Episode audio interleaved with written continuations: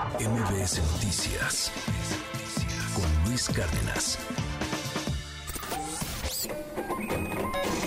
Economía y finanzas con Pedro Tello Villagrán.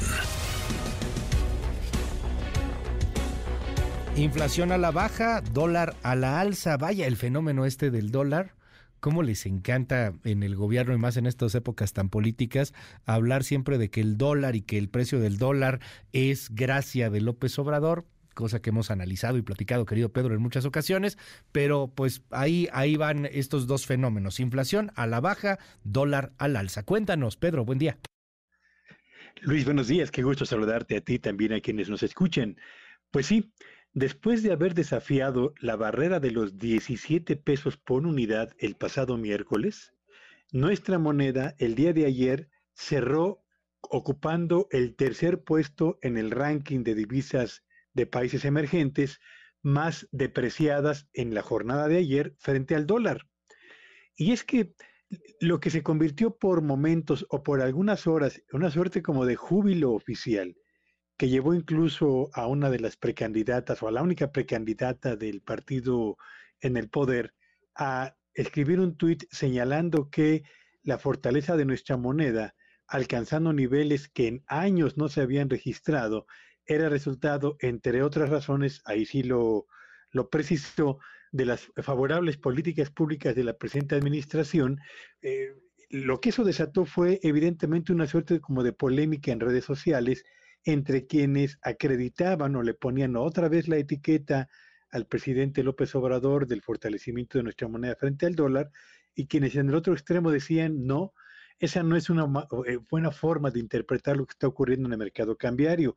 Así que el gozo del comportamiento de nuestra moneda frente al dólar el pasado miércoles, ayer jueves se fue literalmente al pozo, porque cerramos Tuvimos, con, eh, tuvimos el peor cierre en el mercado cambiario en más de tres semanas, motivado fundamentalmente por el hecho de que los datos que se dieron a conocer en Estados Unidos relativos a la generación de empleos hablan de una economía, la del vecino del norte, que sigue sin dar muestras de debilidad, lo que seguramente hará que el Subbanco Central, la Reserva Federal, decida en su próxima reunión eh, eh, elevar seguramente en un cuarto de punto porcentual su tasa de interés, lo que hará más atractivo invertir en dólares que en otras monedas emergentes como la nuestra. Así que el, fortalecimiento de nuestra moneda ayer se vio debilitado y hoy, hasta este momento, se percibe que el, se mantiene más o menos en el mismo rango en el que se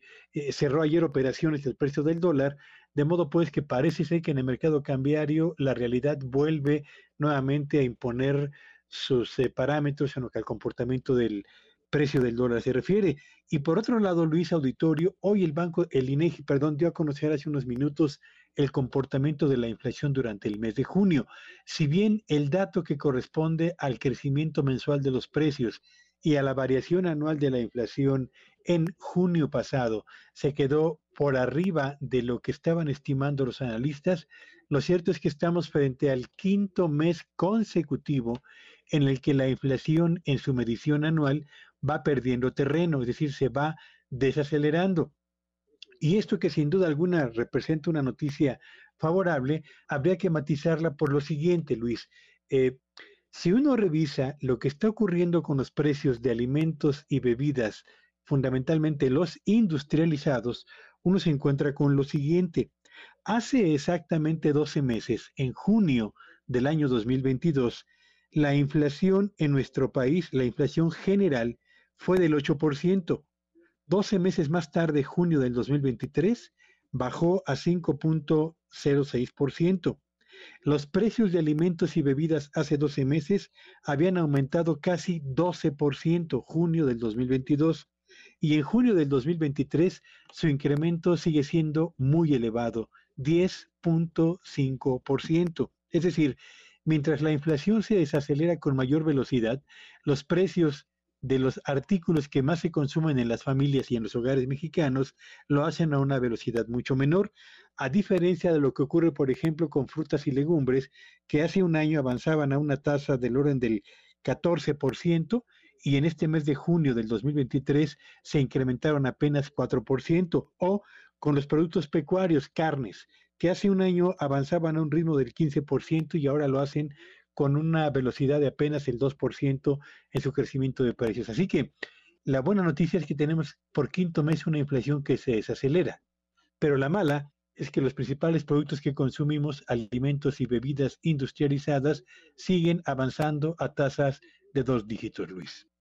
Pues ahí está el, asunto, querido Pedro. Me, me, hablas, por ejemplo, de los incrementos del 14%, el 4%, pero no ha habido, no ha habido decrementos, ¿no? No ha habido bajas en algunos de los productos, o sí, ya se ha registrado alguna baja en, en algún producto alimenticio.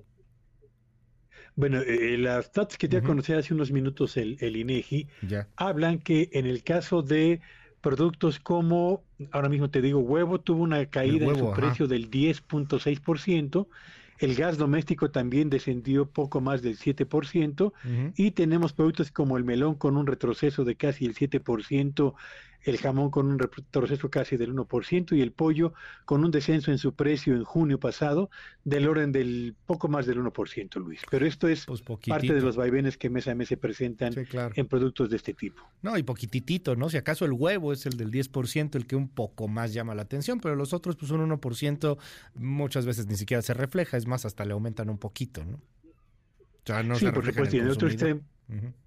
Claro, y en otro extremo, Luis, está, por ejemplo, el, el aguacate que se incrementó en junio casi 8%, o el chayote que se disparó 36% su precio apenas en junio, la papa que se incrementó 6%, y en fin, otros productos como la naranja con casi un 10% de incremento. Esos son, digamos, los vaivenes que presentan productos como frutas y, legumbres que en su estado eh, natural tienen cambios significativos mes a mes, Luis.